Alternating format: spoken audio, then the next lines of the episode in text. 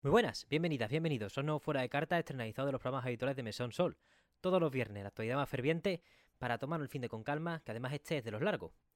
La semana pasada tuvimos el programa número 50 de Mesón Sol, hicimos un repaso a la Season 3 de Halo Infinite con el maestro Víctor González y también hablamos de la noticia de la semana posiblemente que fue la cancelación del E3 de 2023, explorando pues todas las razones que llevaron a esta cancelación, pero también que esto tiene más cola de lo que pensamos. Esta semana celebramos el aniversario de Mesón Sol, el 9 de abril, y los contenidos del programa están por decidir, más o menos, pero es una ocasión en la que me tocará agradeceros a todos, eh, comensales y colegis, vuestra presencia, porque un año es bastante tela y hemos pasado por muchos formatos, muchos tipos de invitadas e invitados y un montón de visiones de, por las cuales estoy agradecidísimo de haber podido tener y por supuesto, pues creo que es el momento más importante o el momento en el que más deberíamos expresar nuestra gratitud a todas las personas que han apoyado este proyecto de una manera u otra. Sin más que deciros, pasamos ya a las noticias de la semana. No es una semana extremadamente densa, pero sí que tiene bastante texto, tío. Eh, esta vez normalmente tengo mucho circulito y titular rápido y esta vez tengo que explicaros más cosas de la cuenta.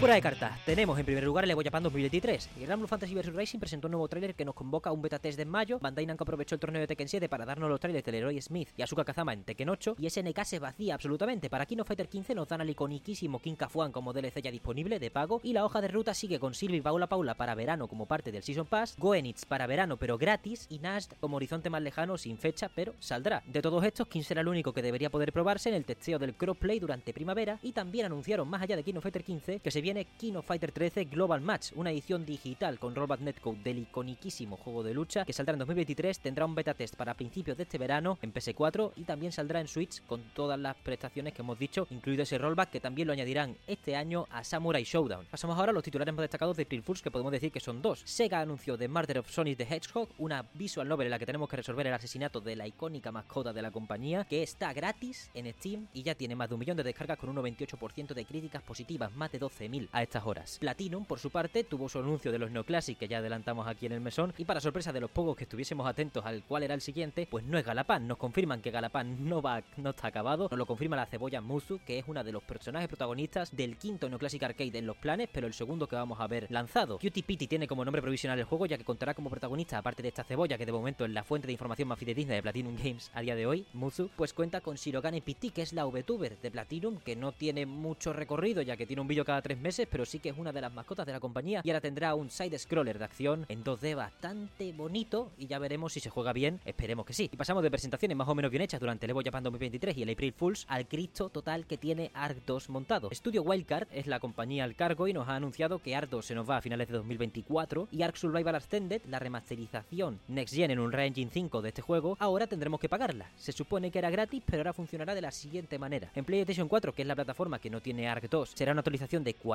dólares por el remaster. Y en Xbox y PC, que son las plataformas en las que saldrá Ark 2, pues valdrá 50, pero incluirá, entre comillas, por 10 euros extra, una copia de Ark 2, juego que sale en Game Pass, igual que su precuela. Esta actualización está dejando mucho descontento a lo largo de la comunidad debido, primero, a eso, a que de repente es de pago y no de poco pago, y que además cerrarán los servers oficiales de la versión antigua para traspasar todo lo que haya para la versión remasterizada en un Unreal Engine 5, motor que se les está haciendo bola según el comunicado del retraso de Ark 2. En cuanto a despidos de personal, por desgracia, esta semana también tenemos un bloque. En Amazon, unos 100 trabajadores se van dentro de Prime Gaming y los estudios internos que se estén encargando de lo que narices les dejen ya a estas alturas dentro de la gigante de la, bueno, del mundo. Y en Ubisoft va a haber una reestructuración, como suelen llamarla en Europa y Canadá, que acaba con la unidad de Madrid, que es de marketing y presentaciones de juegos en general. Y también nos han dicho que la reestructuración no afectará a los estudios internos que hay por todo el continente y por Norteamérica, pero que sí afectará a más de 60 trabajadores a lo largo de mogollón de países, incluidos Polonia, España, creo que en Francia también, en Canadá, como ya hemos dicho. Así que nada, muchísima suerte a todas las personas implicadas, ya que estos modus operandi de ir despidiendo gente se están poniendo demasiado de moda en las compañías que luego tienen bonuses extremadamente millonarios. Y pasamos de personas que son despedidas a personas que piden irse de una compañía. Hay marchas en Creatures y NC. Se van Tsunekazu Ishihara y Hip Tanaka, dos míticos de los videojuegos de los tardíos 80 y principios de los 90, que abandonan sus puestos ejecutivos en uno de los pilares de la gestión de Pokémon, ya que Creatures y NC es una de las que forma la tríada de, de Pokémon Company, Nintendo y esta última empresa. Veremos que acaba suponiendo eso para todo el merchandising merchandising, futuros videojuegos, series, etcétera, que engloban esta gigantesca marca. Y por último, cerramos las noticias generales con compra de estudios. Devolver Digital compra Doingsoft, los de Gato Roboto, Demon Throttle, un juego que se atrevieron a solo sacar en físico, y el futuro Gambrella, que parece que es la razón por la que van a comprar este estudio. No se habla de cifras y tal, pero sí se habla de manera bastante cómica de que ahora Doingsoft es un problema de Devolver. Y por otro lado, Sabi Games, una empresa nacional de Arabia Saudí, compra Scopely por 4.900 millones de dólares. La propietaria de Stumble Guys, la imitación sin ningún tipo de vergüenza de Fall Guys y otros muchos juegos de móvil, ha sido adquirida por esta cifra mareante. Recordemos que Bethesda costó a Microsoft 7.500 millones de dólares y así absorbe esta compañía pues muchos estudios a nivel mundial ya que tienen presencia hasta en España, con Genera Studio en Sevilla, que fue comprado por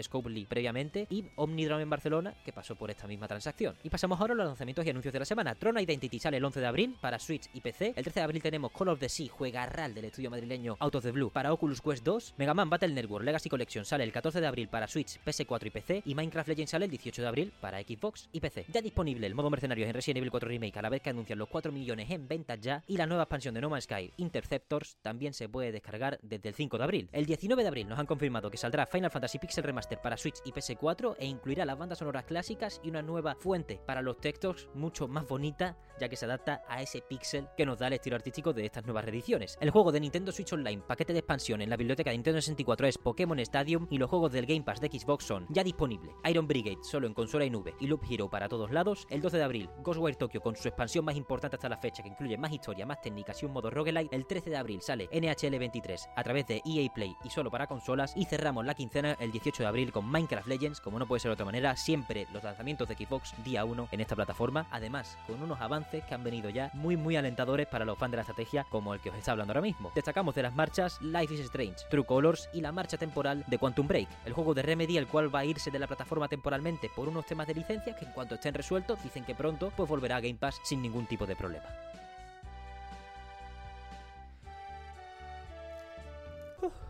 Pues hasta aquí, el fuera de cartas esta semana.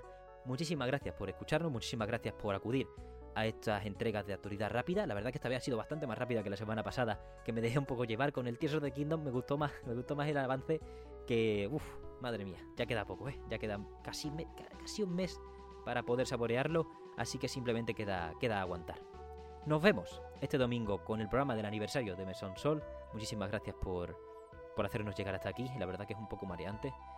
Y bueno, también tendremos que hablar dentro de poco, no sé si en ese programa, de un descanso. ¿Cuándo acaba la primera temporada de Mesón Sol? Es una pregunta que nos hemos hecho muchas veces los múltiples yo que están aquí en mi cabeza y creo que ya hemos encontrado una fecha. Pero hasta que no lo pensemos un poquito más, no vamos a hacer ningún comunicado interesante. Pero ir pensando que quedan cuatro o cinco, como muchos, seis programas de Mesón Sol hasta que nos tomemos un pequeño descanso, cosa que no quitará los fuera de carta, eso está claro.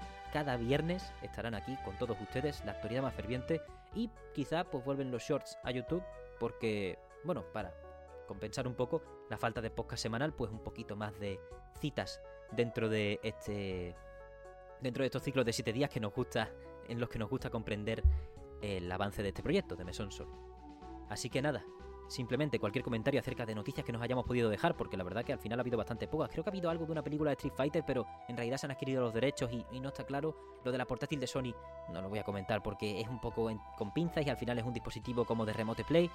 Hay muchas cosas que quizá os interesan de las que me queréis hablar o de las que queréis dejar un comentario, así que son comentarios de más grande valor y lo podéis lanzar a través de cualquiera, cualquiera de las vías oficiales. Estamos en TikTok, Twitter, Instagram, los comentarios de ebooks, los comentarios de Spotify, recientemente añadidos por la plataforma. Os recomendamos que nos habléis por allí porque también mola bastante. Es un sitio, creo que la interfaz está bastante bien gestionada, así que estaremos allí atentos también en los comentarios de YouTube, no se nos olvide. Para cualquier sugerencia, comentario, aporte que queréis hacernos, también si queréis hacerlo en forma de bitmetal, pues os recordamos, creo que nunca lo hago en el fuera de cartas, pero recordamos que tenemos un coffee abierto. coffee.com barra mesonsol para acercaros a la hucha. Y solo me queda deciros que nos vemos este domingo con una nueva entrega de Mesón Sol y todos los viernes, la semana que viene también, con un nuevo fuera de cartas con los titulares más importantes o en profundidad con cositas que nos vayan gustando. Muchísimas gracias por todo, una vez más, y nos vemos este domingo.